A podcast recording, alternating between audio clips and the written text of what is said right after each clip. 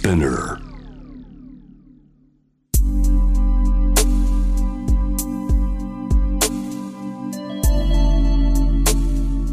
眠らない街六本木。高層ビルの一室に現れる深夜の保健室。重たいドアの向こう側。ここでは誰もが飾らない言葉で語り始める。心の声を聞き出す。特別な聴診器を持って迎えるのは酒と涙と哀愁をこよなく愛するイラストレーターの田中美咲。恋仕事家族そして性のこと。一人一人で違う。体と心のカルテ。J-WAVE ミッドナイトチャイム。ようこそ深夜の保健室へ。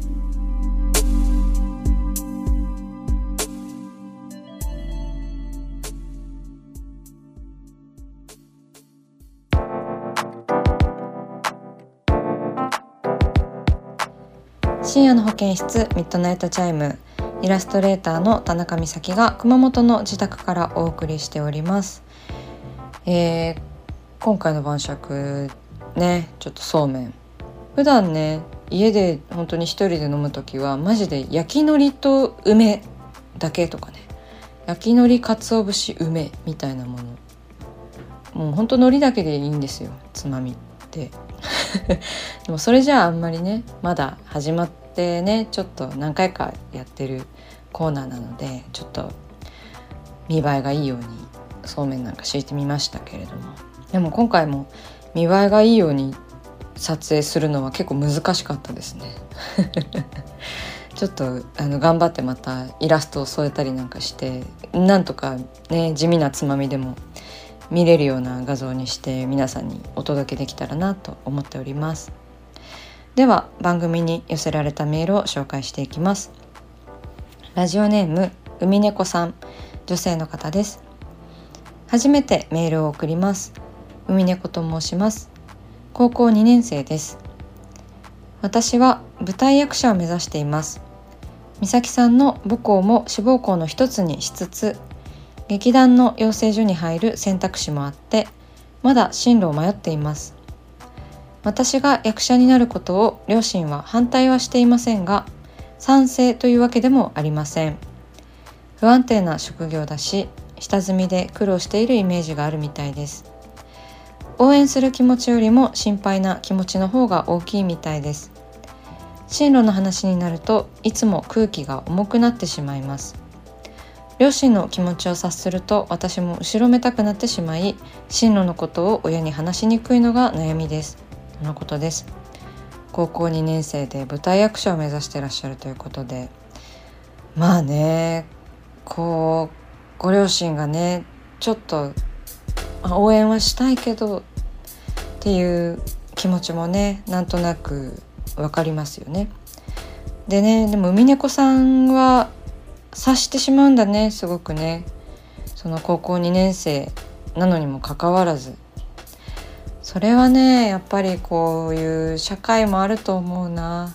なんか私が高校2年生の頃はまあ私だけがすごい子供だったのかもしれないけどもっと能天気にあの将来の選択を考えられているような面があった気がします。うん、こう今の世代の若い子ってコロナ禍であったりとか不景気であったりとかもうこうどんどん大人の事情を察していかないといけない場面が多多くなったりしてあとは自己責任とかね言われたりとかこう人に迷惑をかけないようにっていう察していくことになんか長けていかないといけないっていう。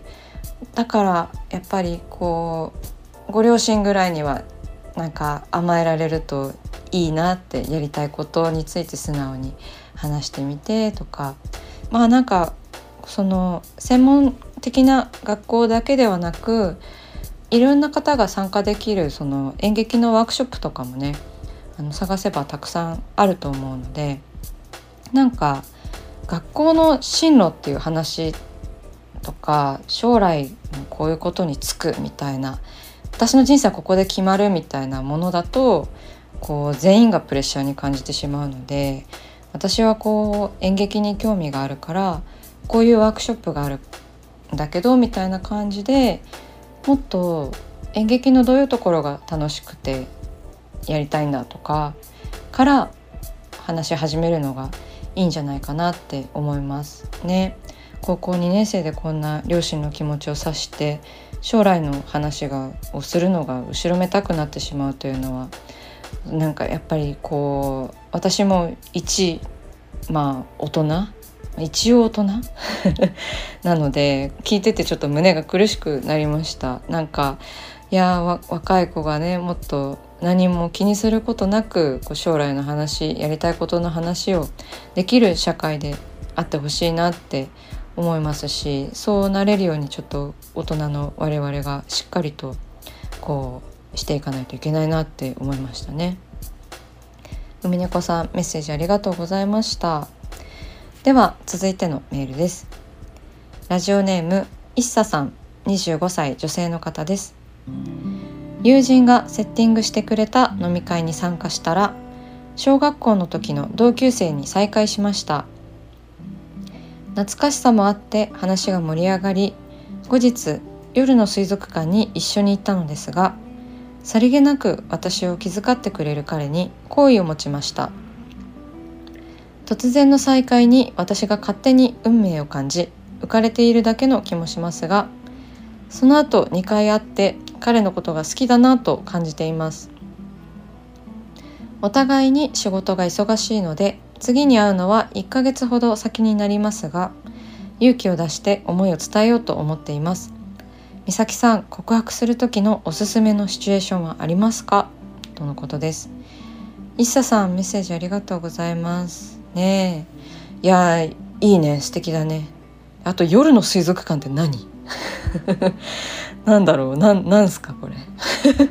そういうそこ引っかかっちゃダメか。うんうん。ねで気遣ってくれる彼に声を持ち。いやそれは好きだ。好きでしょ。2回会ってねまた。でお互いに仕事が忙しいお二人っていうのもすごい素敵ですね。なんかどっちかが忙しいとかなんか忙しさのバランスが合わないと結構辛いことがあるからね。うん。おすすめのシチュエーションまたはね憧れのとかね。なんかやっぱ天気がいい日がいいかな。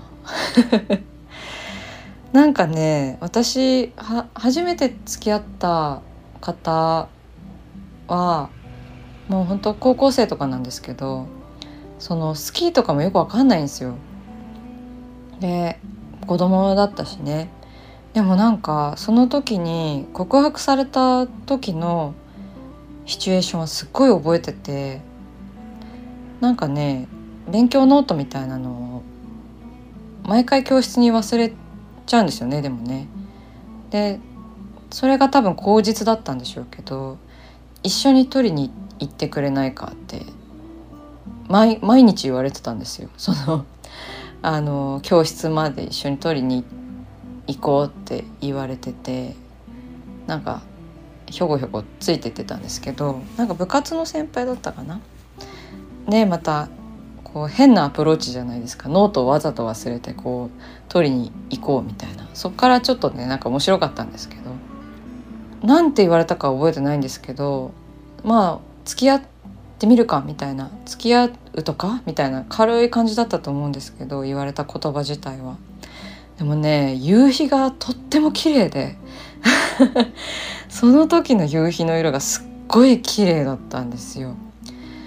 でもう分かんない。この人のこと好きかよく分かんないけどもうなんかその時の夕日がちょっと綺麗すぎてなんかそういうそのタイミングっていうか夕日の綺麗さって結構タイミングあるじゃないですか。なんかすぐ終わっちゃう、ね、マジックアワーとか言いますからね。そのすぐ終わっちゃう一番なんか綺麗な空の時に告白されたっていうそのシチュエーションに結構こう運命を感じたっていうかそういうものに結構弱いのかもしれない。なんか2人がいる今ここがすごい綺麗な場所だったっていうのが割と心にグッときた。相手が何言ったか覚えてないぐらいそのシチュエーションが良かったんで。空が綺麗な時はすっごいおすすめです。はい。イッサさんメッセージありがとうございました。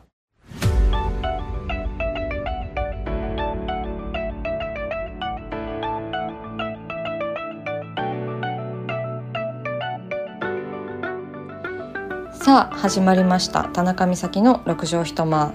大勢の目に触れたものから人知れずこっそりと楽しまれたものまでイラストレーター田中美咲の作品を作者自ら紹介します。このコーナーいつもはスタッフと一緒なのですが今回は熊本からなので私一人でお送りします。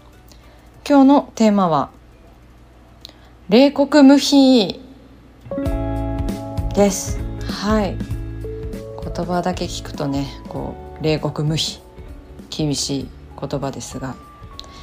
えーと、こちらはインスタグラムにこう8月中旬ぐらいかなにアップしたイラストでございます、えー、パキッとした黄緑色がね特徴的でえ、ー、と裸の女性がこうなんか腕を回して無比を塗っている。結構私にしてはビビッドで珍しいイラストなんじゃないかなって思うんですけど。まあこの冷酷無比ねの無比が漢字じゃなくてカタカナのあの無比になっているっていう。いや夏はすごい無比にお世話になっていてなんか何本目ってぐらい使ってますね。そのステロイドが入っていないタイプの無比を使っているので皆さん安心してください。そう。虫好きですねスースーして。金柑とかも好きです。でもう壊れるほど使ったんですよ無比を今年は。もう夏をね満喫しているというのもあってもう蚊に刺されたりとかあとはもうなんかダニとかもあるし汗もんもあるしねかぶれたりとかもあってもう何が痒くなってるのかわからないですよね自分の体が。なんかいつもなんかちょっと痒いみたいな、まあ、夏ってそんなもんだし今年の夏は特に結構厳しい夏なんでもう至る所痒かったんですけどそんなねやっぱ無比がまあテーブルにいつも調味料みたいな感じであるのでやっぱ無比書かないとなと思って書きましたね。日常的に。でまあ冷酷無比っつうのはダジャレですよね。日頃使っているダジャレです。私たちが日常的に。はい。ねこんなこと説明するの恥ずかしいんですけど。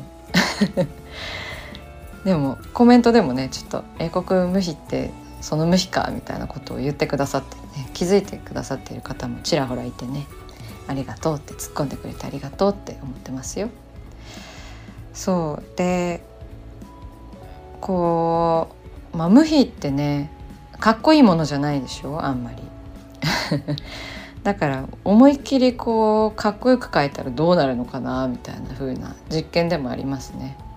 ちょっとなんかバンドのポスターみたいななんか風味がありますね個人的には。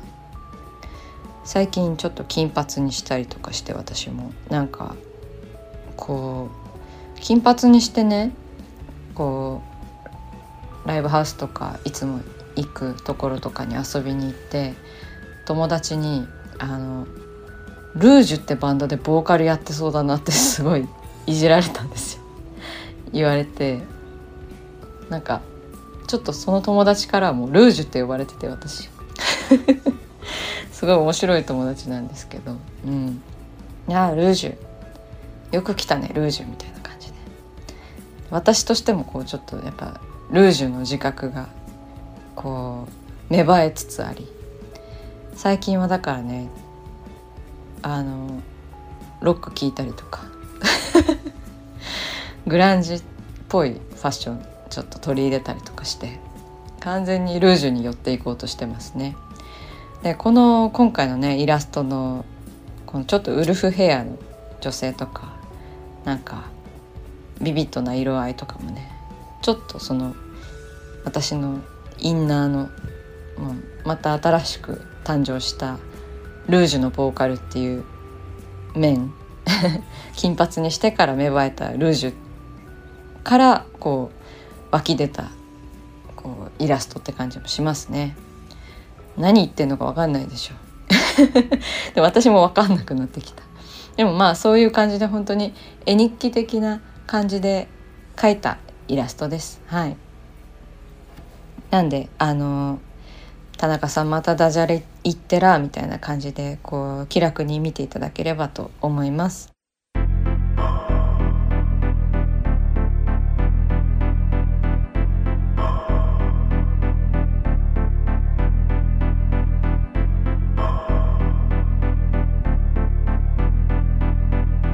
真夜中だから話せる。体のこと心のこと。 J-WAVE ミッドナイトチャイム公式サイトとインスタグラムは24時間オープンしています。あなたの悩み番組へのメッセージお寄せください。来週もイラストレーターの田中美咲が深夜の保健室でお待ちしています。キャリコン編集長通信仕事と人生の話をゆるゆるとパワードバイミモレこのポッドキャストではミモル編集長の河原咲子が時には一人で時にはゲストをお招きしキャリアコンサルタントの資格を生かして仕事と人生そして職業キャリアだけじゃないライフキャリアの話を誰にでも分かりやすくゆるゆるとお話します。毎週金曜日に新しいエピソードを配信中です。ぜひ一度聞いてみてください。